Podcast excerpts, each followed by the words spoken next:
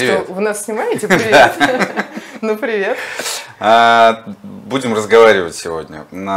Идея была в том, что есть огромное количество ветеринарных врачей, э, и это люди, которые в сегодняшнем мире ветеринарии прям такие, ну, знаковые имена. Ну, то есть их все знают. А, и большую часть этих врачей я знаю лично. Ну, то есть я с ними знаком, причем достаточно давно. И, на мой взгляд, все эти врачи очень интересные люди.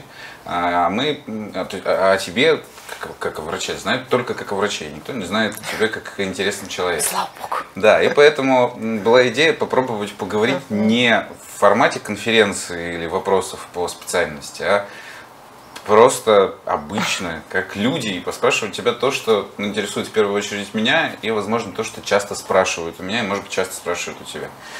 Поэтому давай начинать. На... Что ты думаешь, или э, не так, как ты считаешь, что а, думают о тебе твои коллеги? Понятно, что часть из них считают тебя ну, очень умной, часть из них трудоспособной, но, возможно, кто-то думает еще что-то. Что ты думаешь, что они думают о тебе? О, это настолько сложный вопрос, потому что я никогда, наверное, ни у кого не спрашивала, а что ты, собственно говоря, обо мне думаешь. Mm-hmm. Поэтому, наверное, очень искажены могут быть мои представления о том, что люди вообще могут э, обо мне думать. Но периодически до меня доходят какие-то слухи. Mm-hmm. И вот на основании этих слухов я могу сделать вывод, что э, почему-то существенная часть моих коллег меня боится. Угу. Хотя для меня это э, странно. И на каком-то этапе э, своей жизни я начала анализировать это событие, потому что я регулярно слышала, что «Ой, да он тебя боится, она тебя боится, они никогда в жизни к тебе не подойдут, ничего не спросят». И я начала просто анализировать эти события, и мне показалось, что люди меня боятся, потому что я обычно говорю то, что думаю. Угу. Ну, то есть я не пытаюсь там как-то... Завуалировать. Да, преподнести красивую фразу, но вот как есть, так я и говорю, да. И это не значит, что я там, я могу, ну, сказать, наверное, обидную вещь для человека, но это не значит, что я там на человеке крест поставлю или там вычеркну его из там своей какой-то клинической жизни. Это, наверное, значит, что это надо принять как э, какое-то событие в своей жизни, да, и проанализировать э, тому человеку, который, которому я это сказала. А несколько, ну, не, несколько человек говорят о том, что кто-то говорит о том, что ты занудная, кто-то говорит о том, что высокомерная. А, как ты думаешь, ты высокомерный человек? Нет. Нет, хотя я даже знаю, почему иногда так может показаться. Почему? А, ну, наверное, потому что когда я уверена в том, что я говорю, я говорю это очень уверенно. И вот это воспринимается как высокомерность. То есть ты, э, если ты уверена в своей точке зрения, ты доносишь ее максимально быстро, максимально коротко, меньше тратя на нее времени на да, совершенно верно. И почему-то этот формат очень плохо воспринимается. Не знаю почему. Ты сказала, что ты можешь обидеть человека. Это намеренно? Ты можешь Нет. намеренно обидеть человека? Нет, в моей жизни такое, такого не происходило. Более того, когда я делаю это не намеренно, я потом очень сильно переживаю об этом. Угу. И помню все такие случаи и пытаюсь просто в будущем больше так не делать. А, есть несколько историй о том, как ты выдворяешь врачей из кабинета, если они к тебе приходят в момент приема. А, что важнее, отношения в коллективе или пациент? Что делаю? Выдворяешь врачей из кабинета. Ну, человек заходит к тебе в кабинет в момент твоего приема, что-то спросить. Ты говоришь, выйди, у меня прием. А, это прям много историй. Ты никогда за собой такого не замечала, правда, что ли? Нет. А, меня так выгнала, ты Лаврову так выгнала из кабинета. То есть просто ну, выйди. Я а, этого не помню. Да, и э, в связи с этим, ну, собственно говоря, почему выгнала? Потому что у тебя в этот момент шел прием, и в случае с Лавровой это был прием, когда все было не очень хорошо. Ну, то есть владельцы а, были расстроены. Вот. Да, это на самом деле могло быть только в одном случае, если у нас было какое-то напряжение с клиентом. Ага. Ну, такое бывает. Например, э, человеку плохо, потому что есть действительно большая беда, или человек переживает, потому что ну, не может решить проблему своего животного, или человек агрессивно настроен, угу. или человек э, не настроен сотрудничать с клиникой. И вот в такие напряженные ситуации действительно появление какого-то врача извне, оно мешает настроить контакт с клиентом. И более того, это может пустить вообще всю проведенную с клиентом работу до нуля. А поэтому, да, наверное, это было, но, скорее всего, это было в тех ситуациях, когда это реально мешало. Бывают ситуации, когда это не мешает. Э, обычно это, знаешь, обычно это работа э, с клиентом, который уже хороший друг клиники угу. или хороший мой друг, и с которым нет морального напряжения при общении. Тогда нередко врачи заходят на прием, но просто, понимаешь, есть врач, врач который может зайти к тебе на прием, посмотреть на обстановку, понять, не, ага. что-то здесь не то, развернуться и уйти. А может зайти врач, который вот на пролом э, прет, да, и не оценивает ситуацию, а что же происходит, и начинает вмешиваться со своими вопросами. Поэтому тут надо просто фильтровать каждую конкретную ситуацию, можно ли, можно ли вмешаться в диалог между доктором и клиентом во время приема. А, на стационаре ты несколько раз достаточно грубо разговаривала с врачами, когда замечала какие-то угу. их неаккуратности, неточности, несвоевременность действий. Угу. А, и это было достаточно грубо. В связи с этим, в связи с этим вопрос. А, не мешает ли эта грубость ну, работе в коллективе и важно ли для тебя отношение тех, с кем ты работаешь? Грубость в коллективе однозначно мешает, и она однозначно недопустима. Но то, что ты сейчас описываешь, я позволяла себе в работе всего лишь с двумя людьми. Почему? Потому что с этими людьми невозможно общаться по-другому, они по-другому не понимают. А, то есть у каждого из нас, я думаю, даже ты знаешь, о ком идет речь в условиях стационара, с кем можно было общаться ага. только так. Слава богу, этих людей уже нет э, в работе нашего стационара. А раз этих людей нет, значит и отпадает необходимость использовать какую-то грубость. Это не очень э, позволимый инструмент в обычной жизни, но, к сожалению, есть люди, которые так воспитаны. Угу. Ну, наверное, это заложено их воспитанием в их детстве. И эти люди не понимают другого тона, не понимают по-нормальному сказанных фраз. И однозначно я этого не использовала как первый угу, инструмент. Я понял. То есть все вопросы мы пытались э, с этими людьми решить сначала э, без каких-то конфликтов, но когда я поняла, что адекватные замечания они не слышатся, мне пришлось перейти к этой мере. Вопрос, который я чаще формулирую для себя, возможно, ты его формулируешь для себя по-другому. А, небольшая там преамбула, предыстория и подход. Значит, а, у нас есть пациент, есть владелец. А, если страдает пациент, чаще всего страдает владелец, и очень часто хочется помочь владельцу, сказать, что типа, да вы уж не вылечите это все, давайте заканчивать. А, я себя все время останавливаю, потому что я себе задаю вопрос, кто для меня главнее, владелец или пациент, и я всегда постараюсь сместить свои приоритеты в сторону пациента. Для тебя как это работает? Очень сложно, потому что я очень, скажем так, сочувственно отношусь к переживаниям людей, mm-hmm. и, наверное, поэтому я не пошла в гуманную а, медицину. И это всегда очень большая дилемма. А, почему? Потому что ты понимаешь, что ты не можешь решить угу. проблему своего пациента, а значит, ты не можешь решить э, проблему своего клиента. Но я никак не могу, вообще вот сколько лет я работаю, я никак не могу выдавить из себя фразу, что э, давайте мы предложим вашему питомцу эвтаназию. Ну, реально у меня это ни разу не получилось. А, почему? Потому что я понимаю, что никого нельзя хранить заживо. Угу. И было просто вот огромное количество историй, которые я могу припомнить в своей практике, когда мы все думали, что этот пациент безнадежен, он погибнет.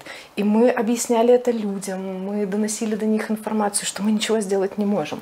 Люди брали вот эту вот в охапочку, уходили и приходили через два года. Доктор, здравствуйте, а у нас тут что-то вот ушко зачесалось. И думаешь, боже мой, ну ты ведь хотел его два года назад похоронить. И я до сих пор никак не могу прочувствовать для себя вот эту вот грань. И когда меня человек спрашивает, слушайте, а вот, ну, что нам усыпить, uh-huh, я я не могу найти однозначного ответа. Я говорю, что, наверное, это решать, решать только вам.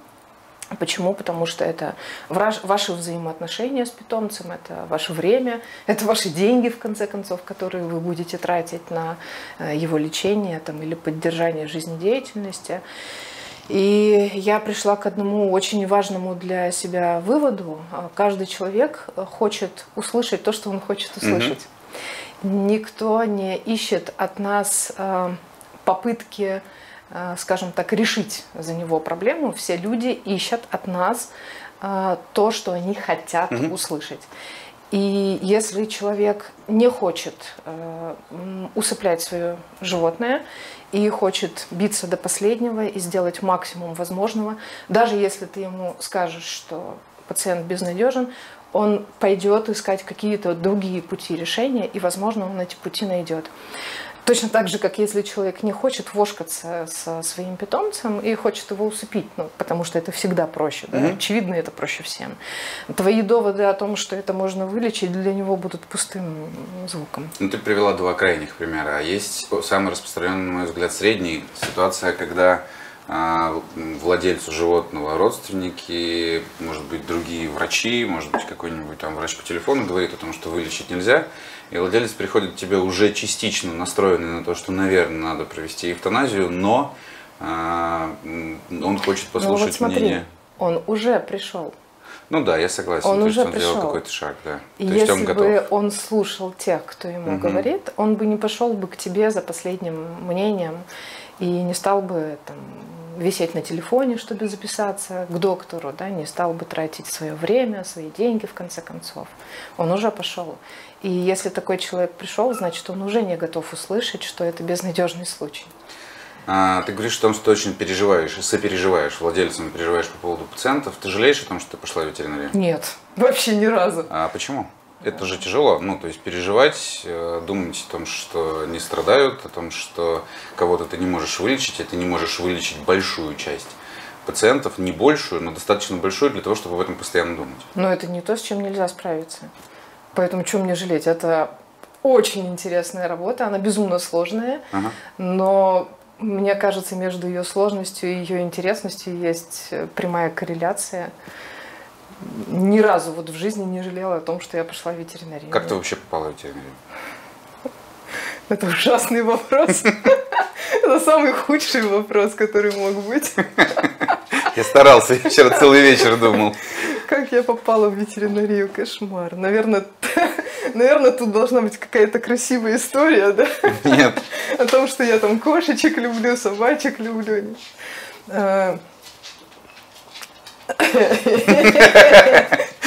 Это самый каверзный вопрос.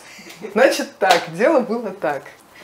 Э, я очень сильно любила анатомию. Это была, Ух ты, ничего себе! Это была моя страсть. В школе?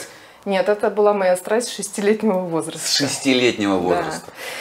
Да. Эта страсть подкрепилась в третьем классе, когда нам в курсе э, биологии, э, ну, в рамках да, биологии, или как это называлось, общественное знание, наверное, это называлось. Ну, короче, какой-то предмет, который рассказывает о деревьях, о животных, о людях. Нам вкратце в третьем классе рассказали про анатомию тела человека. Угу. И меня это настолько заинтересовало. Э, ну, в 6 лет э, мой интерес начался с фильма «Джек Потрошитель». Это, конечно, э, наверное, звучит странно, но тем не менее, это был мой любимый фильм в этом возрасте. А потом этот интерес подогрелся в третьем классе вот этим общим введением в анатомию человека. И тут, в общем-то, все понеслось. Моя бабушка называла меня чепенцем, потому что когда заканчивались уроки в школе, я шла в библиотеку и брала книжки по анатомии, по анатомии людей. Угу. Тогда я еще не знала, что можно чем-то подобным заниматься с животными. Я брала книжки по анатомии людей и приходила к бабушке на обед с этими книжками. И бабушка мне говорила, слушай, ну там солнце на улице, иди погуляй. Или там мультики посмотри, или там кино посмотри, займись чем-нибудь человеческим. Ребеночьим. Да, да, да. Я говорю, не-не-не, вот тут, значит, интереснее. Потом э, биология, скажем так, у нас в школе продолжалась. Нам начали рассказывать про строение клетки, угу. более подробно рассказывать про какие-то функции жизнедеятельности организма. И каникулы у меня проходили примерно таким образом. Я училась в художественной школе. Ты еще и в художке училась? Да, я 10 лет отучилась в художественной Ничего школе, себе. закончила ее с отличием, но на каникулах дети рисовали на пленэре пейзажи. Я рисовала печень, желчевыделительную систему, эм, строение клетки. И вот у меня в деревне каникулы всегда проходили. Я там рисовала целые тетрадки о том, что такое рибосомы, вакуоли, э, какая э, есть микроструктура у клеточной стенки. Бабушка смотрела на меня и говорю, господи, когда же ты станешь нормальным человеком? Но она все лето со мной проводила, собственно говоря, в этой деревне. А, ну вот, а потом я пошла в лицей а, с... Сейчас а, скажу, какого же? Восьмой, девятый. С восьмого класса я поступила в лицей на тот год, когда я училась, это был лучший лицей во всей России. Во всей в городе России? Петрозаводске, да. Он занял первое место, туда было очень сложно поступить, туда надо было сдавать вступительные экзамены. Тебя туда пропихивали как-то или ты сама сдавала? Нет, я сама сдавала. Ну, я всегда была круглой отличницей в школе, поэтому у меня не было с этим проблем. Я сама сдавала экзамены. А почему я туда решила поступить? Потому что там 10 и 11 классы были профильные. Угу. То есть были э, медико-биологические классы, математические классы, историко-филологические. То есть ты пошла в историко-филологические? Конечно. Поэтому в девятом классе я в первый раз оказалась в морфологическом корпусе. Ничего себе. А, да, и я оказалась в морфологическом корпусе, где я, собственно говоря, смогла поковыряться своими руками в трупах, которые были заформалинены, ну, в человеческих, естественно. Но я благодаря этому поняла, что я не смогу пойти в человеческую медицину медицину, потому что меня волновало, блин, а кем же был этот человек? Угу. А почему он оказался здесь? Да? Почему он не похоронен? Меня тревожили вот эти мысли. И я подумала, что, наверное, то же самое я смогу получить в ветеринарии, потому что мне не так жалко кошек угу. и собак, как мне было бы жалко людей.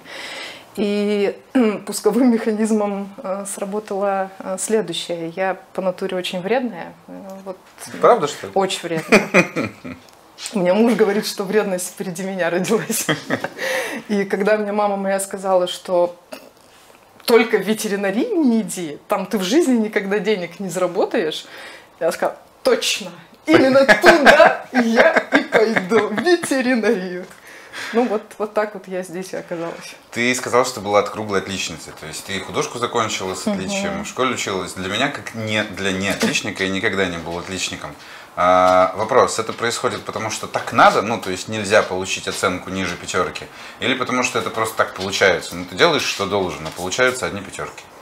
Нет, это просто потому, что меня всегда очень парит будущее.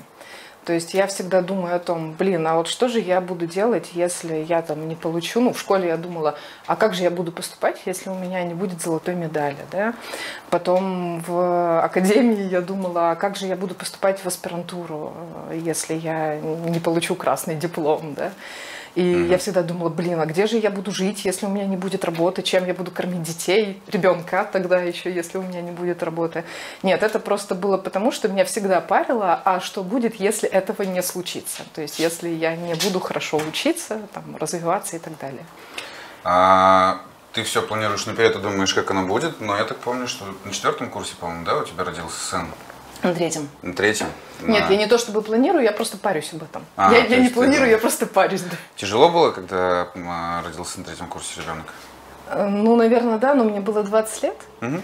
И вот сейчас уже я смотрю на то время я думаю, боже мой, как это, это, мне кажется, вообще нереально было, потому что я днем училась, угу.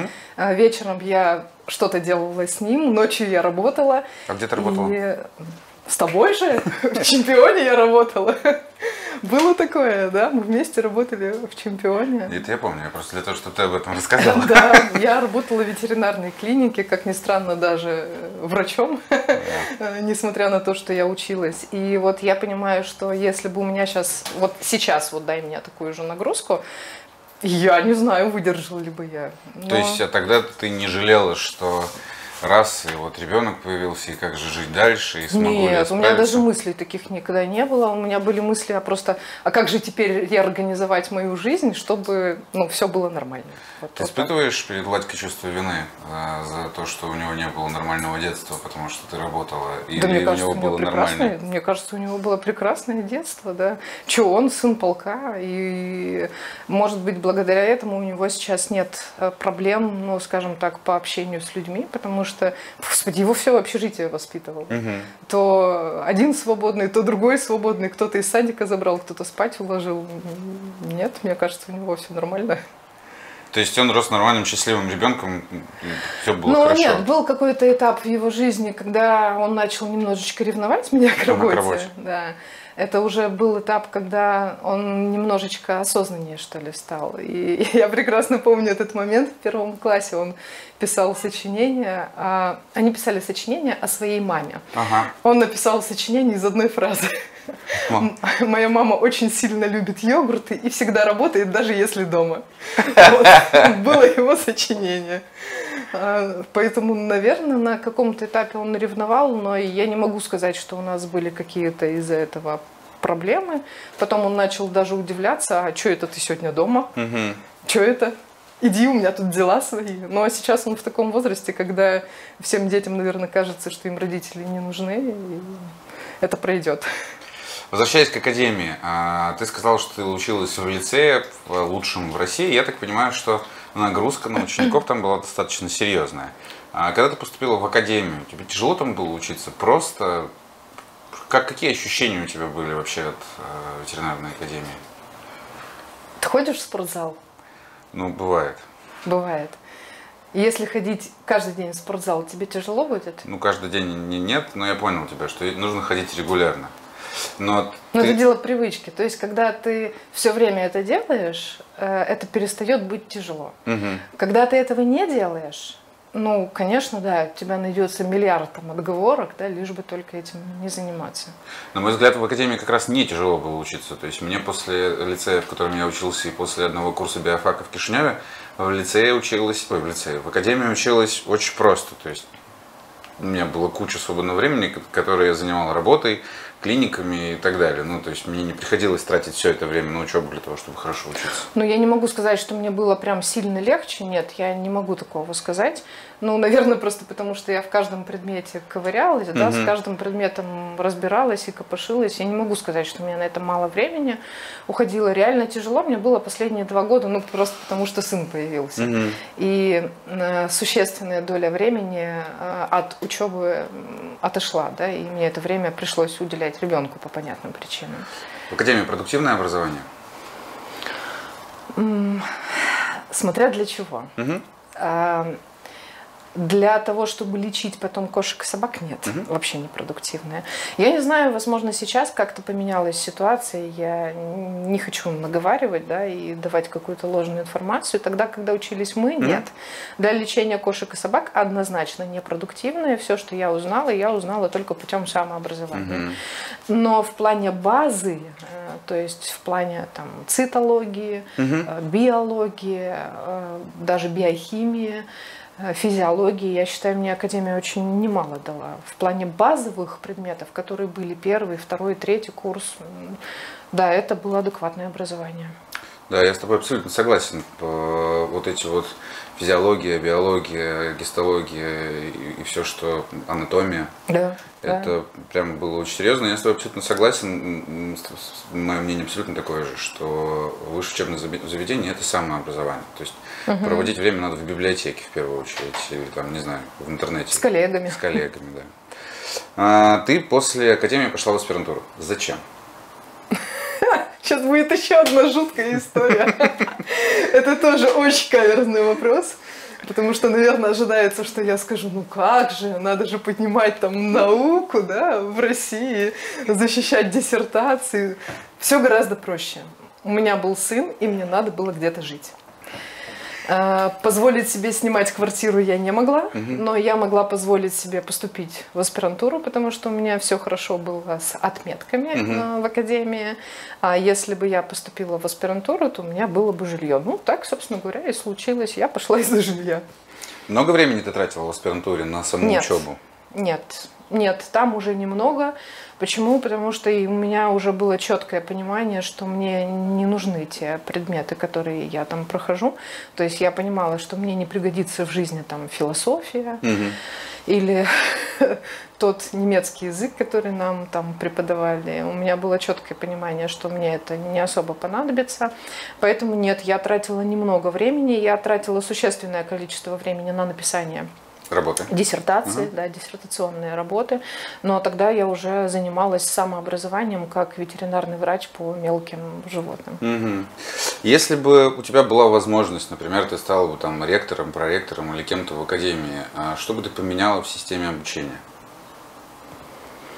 Ну, во-первых, я так не хотела бы этим заниматься. Вот ну, если тебе предложили, то есть вот приходят к Смирнову и говорят, Ольга Олеговна, вот есть э, место ректора в академии и практически карт-бланш, то есть вы можете сделать академию такой, как вы считаете, она должна быть. Надо подумать. Я, конечно, с трудом могу себе представить такую ситуацию в своей жизни, наверное, только в том случае, если что-то со здоровьем случится, и я не смогу работать так активно, как ага. я делаю это сейчас. Ну, не дай бог, да? Ту-ту-ту, блин. А, но если бы такое в моей жизни произошло, то... А, но, пожалуй, бы я, наверное, все-таки ввела бы более четкое разделение тех специальностей, которые получают ветеринары. Сразу врачи. или там с третьего курса? С третьего курса, конечно. Может быть, может быть, даже еще позже. Почему? Потому что, ну, я уверена, что не все люди, которые идут на первый курс, вообще понимают, кем они хотят выйти. Угу. Это абсолютно так. А, более того, даже не все э, люди, которые хотят быть ветеринарными врачами, угу. понимают, что такое ветеринарный врач. Ну, я сама, э, когда шла в академию, я думала, что я потом поеду куда-нибудь там в хозяйство, буду там в свиньях ковыряться, да, там, не знаю, в коровах, в овцах, там, разделывать их, мне это было как-то интереснее. Но да не суть. А, и вот, наверное, я... Что, смешно, да? Смешно реально. Со стороны тогда. Ну, я же сказала, мне была интересна анатомия. Конечно, я хотела там, в моем представлении я должна была работать где-нибудь на ферме и ковыряться в коровах и свиньях. Вот примерно так это должно было выглядеть. Так вот, что бы я сделала? Я бы, наверное, бы а, больше бы а, давала бы понимание э, врачам о том, что они могут стать не просто ветеринарный врач, точка, да? угу. а ветеринарный врач по сельхозживотным, ветеринарный врач по мелким животным, ветеринарный врач ветсан-эксперт. Но с другой стороны, я не знаю, насколько это работало бы в жизни. Почему? Потому что чтобы тебе четко понять, что ты хочешь быть ветеринарным врачом по сельхозживотным, угу тебе надо поработать и там, и там, сравнить и понять, чего ты хочешь. Поэтому, может быть, в жизни это была бы плохая идея.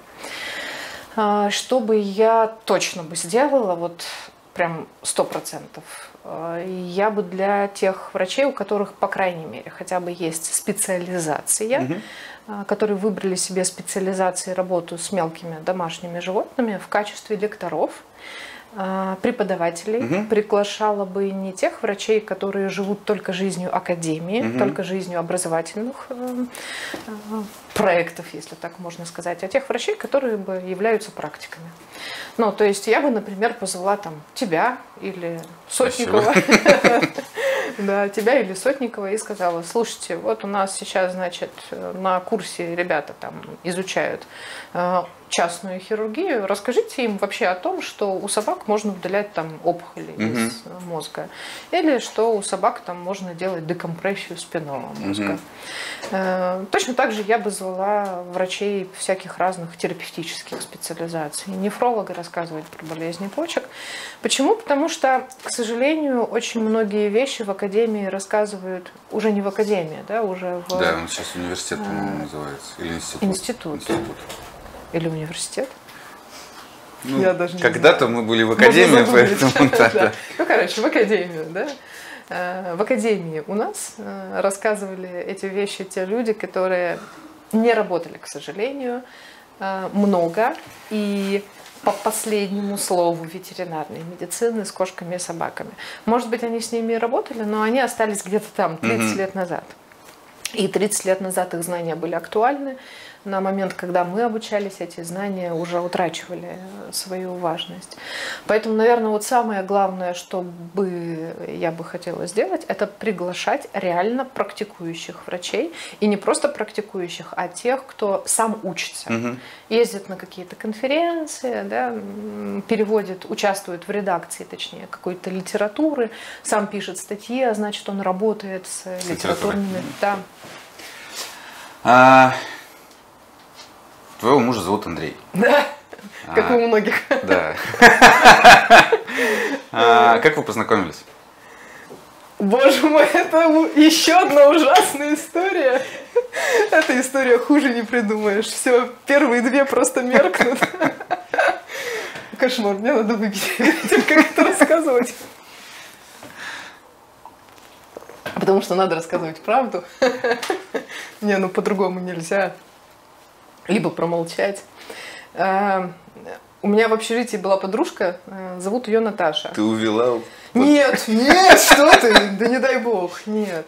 Эта подружка решила, что э, хватит мне жить одной, э, надо сделать мне подарок на день рождения. Она зарегистрировала меня на сайте знакомств. Круто. И да, она выложила, она сфотографировала меня, я даже не знала, для чего она меня фотографирует. Она выложила мои фотографии на сайте знакомств. И говорит, вот, на, хватит уже тут в девках сидеть, иди вот, знакомься. Я говорю, да ну, Наташ, ерунда вообще какая, хренью ты какой-то страдаешь. Но что-то мне вот какой-то Андрей написал. Я думаю, странно. Оказывается, на этих сайтах еще люди пишут что-то друг другу. И вот он мне написал, говорит, ну что, говорит, приходи, познакомимся. Я думаю, блин, скукотища какая. Я говорю, что мы делать-то будем? А он на мостах тогда работал, он На мостах? Ой, как ни странно, да, у нас, э, видишь ли, такая обстановка э, в э, структуре, где он работает, Ага. что доцент кафедры вынужден был подрабатывать охранником на мосту. И он э, работал охранником э, по ночам на Дворцовом мосту. И он мне пишет, значит, приходи, я тебе изнутри покажу, как мост разводится. Вот это да. Ну, я не могла отказаться. Согласен. Это было просто нереально. И вот мы посмотрели, как, значит, разводятся мосты изнутри. Он говорит, слушай, а у меня кот есть. Говорит, Знаешь, говорит, я уезжаю. Э, Поживи с котом. Вот он мне при второй нашей встрече дал ключи от квартиры. Я их все никак вернуть не могу. 13 лет прошло с тех пор, я никак вот ключи назад не отдам. Андрей Ну, ревнивый? Я думаю, что да. А, Как удается справляться с тем, что вокруг тебя такое количество народа крутится? И ты много ездишь, конференции, люди, которые тебе пишут, люди, с которыми ты общаешься. А, Ты даешь поводы для ревности? Я стараюсь таких поводов, конечно же, не давать, но я думаю, что он переживает об этом. Э, Я думаю, что это его в какой-то мере тревожит, но он слишком умен, чтобы дать мне об этом знать. Ну, это крутое качество, конечно. Но я думаю, что у него есть какие-то переживания, но он не грузит меня этим. А, Мы уже касались немножко темы второго ребенка. Сложнее или проще, чем с первым? По-другому. По-другому. Вообще по-другому. В чем другое? Ну, боже мой, в первый раз мне надо было думать, где мне кусок хлеба взять, где я жить буду, и будет ли у меня вообще работа, и закончу ли я аспирантуру, потому что у меня появился ребенок. Сейчас у меня есть где жить, сейчас у меня есть отец у этого ребенка, э, сейчас у меня есть работа, образование, все позади, поэтому э, все по-другому, потому что думаешь совершенно о других вещах. Ты ощущаешь какие-нибудь, не знаю, там вот это вот чувство свободно наслаждаться материнством? Или это просто спокойнее? Или это интереснее? Или наоборот менее интересно? Чем в первый раз. Чем, конечно. Да нет, интересно и там, и там, ага. потому что ты ж не соскучишься. Сам знаешь, что такое маленький ребенок. Э, это не может быть неинтересно, но это просто воспринимается по-другому, потому что, во-первых, прошло 15 лет. Угу. То есть понятно, что за 15 лет между первым и вторым ребенком я стала совершенно э, другим человеком. У меня поменялось отношение к многим вещам. И то, что в первый раз меня раздражало и удивляло, угу. сейчас мне кажется вполне обычным, и я к этому очень спокойно отношусь. Поэтому нет, второй раз не менее интересно, не менее тревожно, не менее сложно, тоже есть свои сложности, но просто совершенно другие, наверное, вопросы и совершенно другое отношение уже к жизни. А, девочкам ветеринарии сложнее, чем мальчикам? Да мне кажется, знаешь, девочки разные бывают, mm-hmm. и мальчики разные бывают. Вот серьезно, вот есть и мальчики такие, которые, ой, 8 часов вечера я домой пошел, да, и есть девочки такие, что 5 утра, чего, да я еще сутки отработаю. Не, это вообще не гендерные, угу. не гендерные свойства, совершенно нет. Ты э, была в какой-то момент времени врачом общей практики и занималась и хирургией, и ты была хорошим хирургом, и терапией. Правда? Но ты была хорошим хирургом. Почему а, ты выбрала путь терапии, а не хирургии? Я чуть продолжу вопрос. Играет ли, имеет ли смысл расхожая фраза о том, что э, женщина хирург и не женщина и не хирург? Ой, да простит меня Сотников, но, наверное, нет, эта фраза, э, фраза неверная. А, ну, это еще один каверзный вопрос. Но я выбрала путь терапии, потому что Владимир Валерьевич позвал работать меня в клинику терапевта. Ага. Но ты уже и в чемпионе меньше оперировала. Ты когда работала перед э, клиникой Сотникова, ты работала уже больше по терапии, чем по хирургии. Но я не могу сказать, Во всяком случае, ты развивалась больше, больше как терапевт. Развивалась, наверное, больше, да. Я не могу сказать, что хирургия мне была неинтересна. Нет, она мне была интересна. А, возможно, возможно. А, мне просто некому было этих пациентов угу. отправлять. И, например, когда ко мне приходили хирургические пациенты, я знала, кому их отправить, и я знала, что ты это сделаешь не угу. хуже, а может быть даже лучше, наверное, даже лучше. И я знала, что я их могла отправить там тебе, Стасу Котову, угу. еще кому-то, еще кому-то. И при этом я четко понимала, что отправить терапевтического пациента некому. мне некому, угу. потому что не было бы того человека, который сделал бы эту работу лучше меня. И вот пришлось вылезать. Но потом, когда Владимир Валерьевич позвал меня работать терапевтом, я думаю, ну что, Сотников зовет, надо идти, что тут думать-то. В связи с этим вопрос. А, мне его часто задают, думаю, что задают часто и тебе. А, звучит он так, как вы выбрали свою специализацию? Ты выбрала специализацию или специализация выбрала тебя? Я могу рассказать, как я ее выбрала. Давай. Это, это еще одна крутая история. Э, у меня в общежитии была подружка Наиля. Еще Ты ее даже знаешь. Наилю я знаю. Да, Наилю ты знаешь. И э, когда я училась э, в аспирантуре, э, я изучала физиологию, и я прям вот зубрила гормоны, там всякие эти отрицательные обратные связи, связи и так далее. Я говорю, слушай, Наилька, что-то вот эндокринология интересная такая вещь, наверное, стоит побольше про эндокринологию узнать. И она мне на день рождения подарила книжку по эндокринологии. Угу. Но я, собственно говоря, эту книжку на полочку положила, не то чтобы я про нее забыла, я ее просто положила на полочку, и мне как-то пока не досуг ее было прочитать. И когда ты сказал, слушай, пошли к Сотникову работать, я пришла к Сотникову, вот я как сейчас прям помню этот момент, он сидит там в компьютер, смотрит за своим столом, да, но у него есть привычка, что он сидит в компьютере, ковыряется, а ты с ним разговариваешь. Угу. И он делает вид, что тебя слышит, да, а сам там сидит что-то На почту отвечает, да. Да, сам сидит там что-то что-то делает. Я, конечно, не знаю, что он там делает, но что-то он там делает. И вот он сидит, ковыряется, я стою рядом и говорю, ну вот Владимир Валерьевич работать пришла.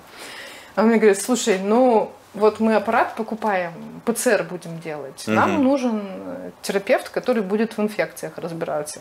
Я говорю, окей, я готова. Он говорит, ну, надо, наверное, еще какую-то специализацию взять. Я такая начинаю прокручивать, блин, я не готова была к этому. Я прокручиваю, точно, у меня же есть книжка по эндокринологии. А денег на, на другие книжки не было. Поэтому пришлось заняться эндокринологией. То есть все так просто, ты берешь доступную литературу, ее читаешь и становишься врачом узкой специализации? Ну, вообще, на самом деле, в этом секрет специалиста. Да, я с тобой согласен. Все, что надо сделать, чтобы стать специалистом, а, первое, а, надо назвать себя специалистом. А, второе, надо прочесть книжку.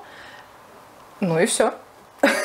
А потом к тебе придут пациенты, и ты будешь... Ты потеряла в деньгах, когда стала узким специалистом? Нет, я приобрела. А как давно ты стала получать достаточно? Да, и да не бывает недостаточно денег. Бывают разные потребности. Но, ну, как смотри. я пошла работать, так и я начала зарабатывать достаточно. Просто э, на каком-то этапе я смогла позволить себе купить машину, на каком-то этапе я смогла позволить купить себе квартиру. Просто когда у меня не было денег на машину, я не думала о том, О что том, мне что- нужна машина. Не было денег на квартиру, я не думала о том, что мы будем жить где-то кроме общежития. Вот Ну, то есть не было таких мыслей о том, что как бы зарабатывать больше для того, чтобы позволить себе что-то вот другое? Да у меня было наоборот. У меня было наоборот, я просто занималась э, чем-то в своей профессии, и как-то автоматически заработок возрастал. Но просто это происходило даже как-то не... Я даже вот, честно говоря, я даже не помню, какие у меня зарплаты были. Это очень интересно, потому что у меня очень похожая ситуация. Я, а, у меня есть ряд знакомых, которые пытались зарабатывать. Ну, то есть они шли на ту или иную работу. И даже наш один общий знакомый бросил ветеринарию, потому что в ней не заработать. Он, правда, сейчас в нее вернулся и ушел работать на стройку.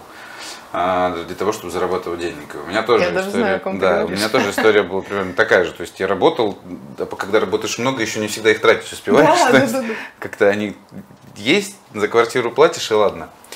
А, кто сейчас больше зарабатывает, ты или муж? Я. На- Как Андрей к этому относится? Это проблема? Мы это не обсуждаем. Ну, нет, я вру, конечно, мы это иногда обсуждаем, но опять же, мы стараемся не касаться этого вопроса, и он никогда мне не задавал вопроса, сколько ты зарабатываешь. Он Ого. умный человек. Нет. Вот это прямо очень круто. Андрюха, ты Но на прям самом деле, молодец. даже если бы он спросил, я бы ему не ответила, потому что я сама не знаю. У меня реально не раз бывало такое, что, знаешь, я там забывала зарплату в, в клинике, да, нам ее раздают, а я ее забывала забрать, ну, потому что мне не всегда есть куда тратить то, что я заработала, я работаю много. Читайте книжки, вы будете зарабатывать намного больше. А, забыл вопрос. Сейчас. А, вот, все вспомнил. А, я когда-то хотел пойти на человеческого медика и хотел быть нейрохирургом. Почему нейрохирургом, не знаю, я не помню своих мотиваций. Но я узнал, что нейрохирурги учатся 12 лет, и я решил, что не-не-не, так долго я слишком не согласен. этого, да? И нет, я вот это, когда я школу закончил, вот я собирался быть, э, поступать в мед на нейрохирурга, но 12 лет учиться я был не готов. Я подумал, мне уже будет больше 30, когда я закончу, но это вообще ни, ни в какие ворота не лезет. И пошел поэтому а, в ветеринарию, потому что там учиться 5 лет, и тоже можно стать сразу нейрохирургом. Ну, так-то мне казалось. А, Но выяснилось, что учиться приходится дольше. Ты продолжаешь учиться? Всю жизнь, мне кажется, мы будем учиться. Но вообще медицина не та отрасль, в которой можно сказать, все, я отучился, я доктор. Нет. Да каждый день все меняется. Ты других учишь? наверное, да, да. Не наверное, а да. Ты не боишься, что они вырастут и составят тебе конкуренцию? Нет. Ну как Ну, же ты воспитываешь своих конкурентов, передаешь им свои знания? А, не может быть конкуренции с человеком, который адекватный врач. Мгм. Ну, мне кажется, такого просто в жизни не бывает. Почему? Потому что с таким человеком ты начинаешь, наоборот, работать в тандеме. Мне очень понравилась фраза, которую я прочитал на Башорге. Я уж не знаю, кто ее Башорг, это юмористическая платформа. А, когда а, один человек говорит другому, что вот если у меня есть одно яблоко, и у тебя есть одно яблоко, если я тебе дам яблоко, а ты мне, у нас останется по одному яблоку. А если я тебе дам информацию, и ты мне дашь информацию, у нас было по одной, а станет по две. Поэтому я согласен, сложно воспитать себе а, конкурента, делясь тем, да, что ты знаешь. Да, кстати, вот ты сейчас очень важный момент затронул, я только сейчас об этом задумалась. Все те люди, у которых, ну, так или иначе у меня учатся, они при этом огромный фидбэк мне mm-hmm. дают. Почему? Потому что я от них тоже очень много узнаю. А, ну, я же не могу, а, наверное, ну, без них осилить весь тот объем mm-hmm. информации, который есть. И очень многие из них мне тоже открывают глаза на какие-то вещи. Поэтому нет, нет, это тандем. Что такое профессиональное выгорание, и если ну, у тебя бывает, как ты с ним справляешься? Да херня это все, не бывает такого выгорания, ну честно, блин. Ну вот, если хотите знать, что такое профессиональное выгорание, послушайте прямой эфир, который есть в записи Сотникова Владимира Валерьевича. Фигня, это все они выговаривают. Ну, я не верю в выгорание. Почему я не верю? Потому что в жизни моей такого не было. И на самом деле я не знаю, как можно выгореть в ветеринарии, потому что каждый день тебя ждет что-то новое. Угу. Ну, каждый день ты что-то новое узнаешь, ты видишь какой-то новый клинический случай, начинаешь в нем копаться. Как это может перестать быть интересно? Это та профессия, в которой ты никогда не остановишься в своем развитии, если ты только хочешь развиваться. Как ты отдыхаешь? Что ты делаешь, когда ты не работаешь? Ну, понятно, что ты работаешь почти всегда, даже когда отдыхаешь, но а, когда ты, как ты меняешь локацию, да? А, блин, что я делаю, когда я не работаю? Сплю? Ну, да. Но у тебя очень много фотографий, куда вы ездите с мужем по разным местам да, красивым. мы стараемся просто путешествовать. Наверное, вот это единственное, чем я занимаюсь, кроме работы. Мы стараемся путешествовать. У тебя нет никакого хобби? Работа. Ну, работа – это мое хобби. Ну, на самом деле. Как говорит мой муж, самое лучшее хобби – это оплач... Э, самая лучшая работа, работа – это оплачиваемое хобби. хобби да.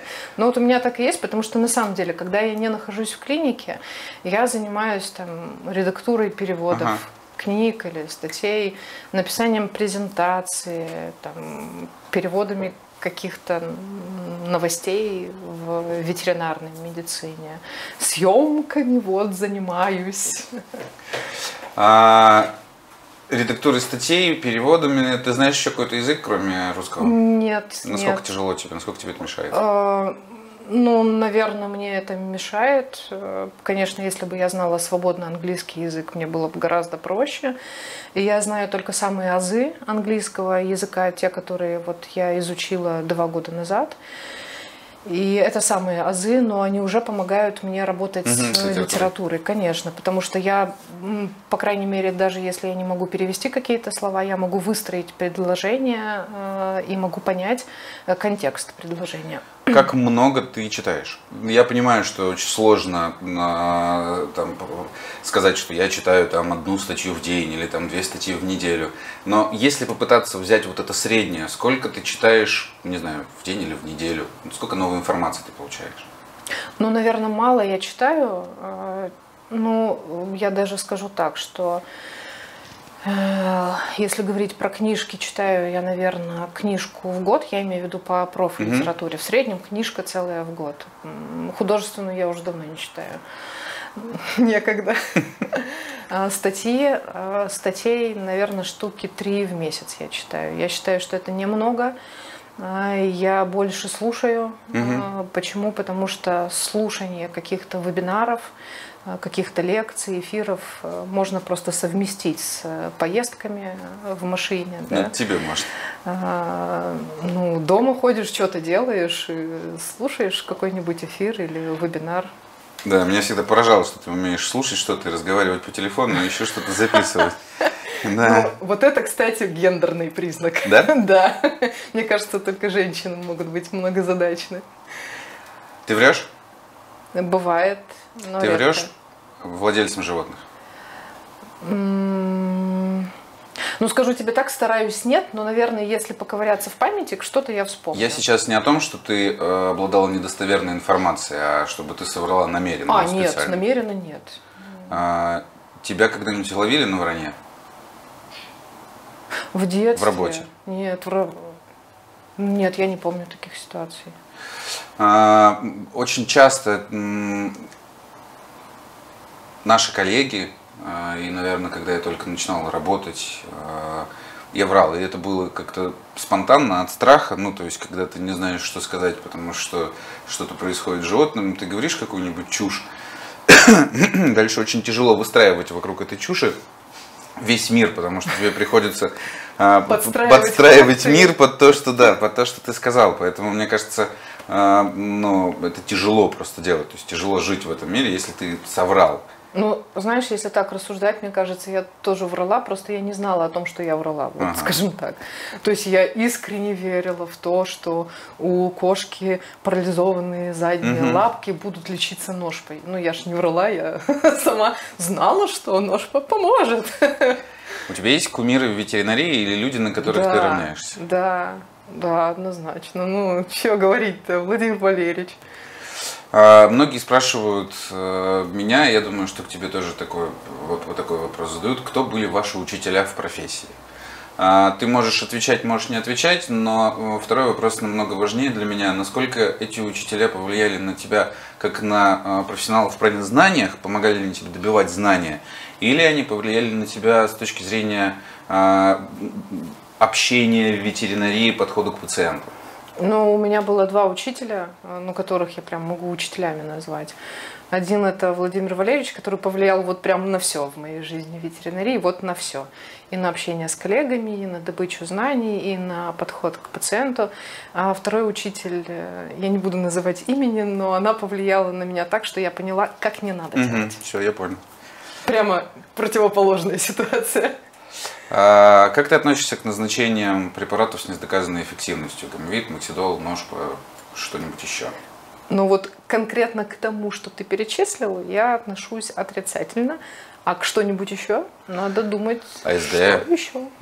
Ну, отрицательно. Но есть, например, средства, у которых эффективность не доказана. Ага. Возьмем лечение вирусного перитонита препаратами GS. Да-да-да. Не доказана эффективность. Нет ни одного исследования рандомизированного, Да, я понимаю, о чем ты говоришь. Но Но- новый препарат, то есть у него еще есть шанс на то, что это Ну что ж, я не буду им проведено. пользоваться. Я, конечно, буду им пользоваться. А, Меня больше интересуют все-таки препараты с недоказанной эффективностью, которые используются долго и давно. А, И твое отношение к врачам, которые их назначают. То есть есть доктор, который назначает вот эти вот фуфломицины. А, Как ты относишься к этому? Влияет ли это на отношение к этому врачу? А, И как ты разговариваешь с владельцами животных, когда они приходят к тебе с этими назначениями? А, на мое отношение к врачу влияет не то, назначает ли он фуфломицин, а как он воспринимает ту информацию, когда ты доносишь до него, что доктор, ты занимаешься ересью, ты Мгм. назначаешь фуфломицин. А, Потому что э, все врачи делятся на две категории. Первая категория тебя услышит Мгм. и полезет читать, полезет узнавать и перестанет сам так делать. Почему? Потому что он прочитает информацию. А второй доктор скажет, «Пф, я 30 лет так делаю, Мгм. и что ты мне тут ерунду какую-то говоришь? Вот к первой категории, которая полезет добывать информацию, я отношусь очень хорошо. Этот человек перспективный, он готов менять свое мировоззрение и свое отношение к профессии. К второму человеку я отношусь очень негативно, потому что, ну, все, этот человек не врач. Этот А если он направляет тебе пациентов? Вот он говорит, что я знаю, что я делаю, ты занимайся своей работой, но пациентов Ну, направляет такой конкретно тебя. никогда не направит ко мне пациента. Почему? Потому что я клиенту так и скажу, что ну, вы занимались ерундой какой-то. Но клиенты это тоже не дураки, да? Они же приходят и говорят, вот мы колем там 20 э, препаратов. Я говорю, хорошо, но у вас вирусный перитонит, вам нужен э, джесс и преднизолон. Мгм. Люди говорят, слушайте, а вот это вот все, что мы делали, это хорошо? Я говорю, нет, это плохо, потому что вы зря э, делали дырки там, в вашем коте. И этот человек перестанет направлять мне клиентов, потому что они к нему не вернутся обратно. Ты э, Алисаман. Ну, или нет, была, я не могу себя случае. называть прям так громко. Я просто люблю, уважаю Константина Евгеньевича. А, скажи, пожалуйста, ты сейчас успеваешь музыку слушать какую-нибудь? А, редко, редко, но с тех пор, как у нас э, появилась младшая дочка, мы делаем это все чаще. Она очень любит музыку слушать, танцевать любит, поэтому мы регулярно включаем что-то дома. А, в бытность академии у тебя было достаточно большое количество пирсинга. Я так понимаю, что Почему часть... большое? Это на один больше в брови еще было. И в ухе, по-моему, еще Нет, был. нет, бровь такая. Ты сняла из брови из-за того, что клиенты тебя плохо воспринимали? Или Нет, я сейчас расскажу тебе, как я это сняла. Значит, прихожу я на работу в клинику «Чемпион». Там есть главврач. Ал был Андрей Владимирович. И знаешь, что он мне говорит? Он мне говорит, слушай, все хорошо, но только перед тем, как выходить на работу, сними-ка, пожалуйста, пирсинг из брови. это правда, Я- я тебе сказал? Да, Я тебе такое сказал? При том, что у меня была вынудил серьга в ухе. меня снять пирсинг из брови, вынудил, можно сказать. Выбора у меня не было, потому что мне очень нужна была работа. Развернуться и уйти куда-то я не могла, поэтому да, я сняла пирсинг из брови, сказала, Вот ну окей, окей, говорю, я буду ходить без пирсинга в брови. Влияет, как ты считаешь, влияет ли внешний вид врача на общение с э, клиентами? То есть Да. я понимаю, что да, но каким образом? То есть это сильно м, от- от- уменьшает количество тех пациентов, которые у тебя останутся, или это просто их определенным образом отсеет? Это влияет только на первичном приеме. А, Когда человек уже понял, что ты за специалист, понял, что ты реально хочешь решить проблему его питомца, ему уже все равно. В татуировках ты, в пирсинге, зеленые у тебя волосы, каким угодно ты будешь. Но на первичном приеме это влияет существенно. И на самом деле э, я испытывала от этого определенную долю дискомфорта, потому что бывало такое, что я отправляла э, своих клиентов к врачам, работающим у нас в клинике. Э, Клиенты заходили на сайт и говорили мне, слушайте, а вы уверены, что вы отправили нас к вот этой вот татуированной девочке? Я говорила, да, да, она очень хороший специалист. И были люди, которые не доходили до татуированной девочки, потому что это татуированная девочка. Поэтому, к сожалению, это влияет. Чай или кофе? Чай, Рыба, мясо или птица? рыба.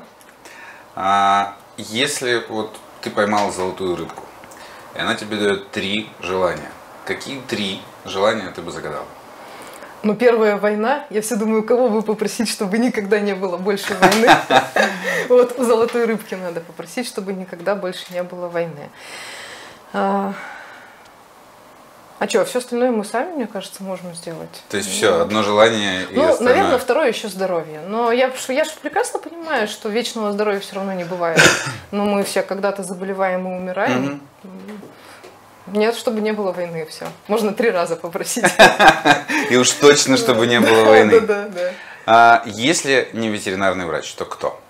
Если бы ты не стала ветеринарным врачом или ну, там, изменилась бы жизнь, у тебя, ты бы вернулась, и у тебя был бы выбор. Ой, да я не знаю. Нет, если бы я бы вернулась, был бы выбор, я бы все выбрала так, как случилось. Я не знаю, но я вот всегда думала про какую-нибудь просто медицину, просто про какую-нибудь Мгм. медицину.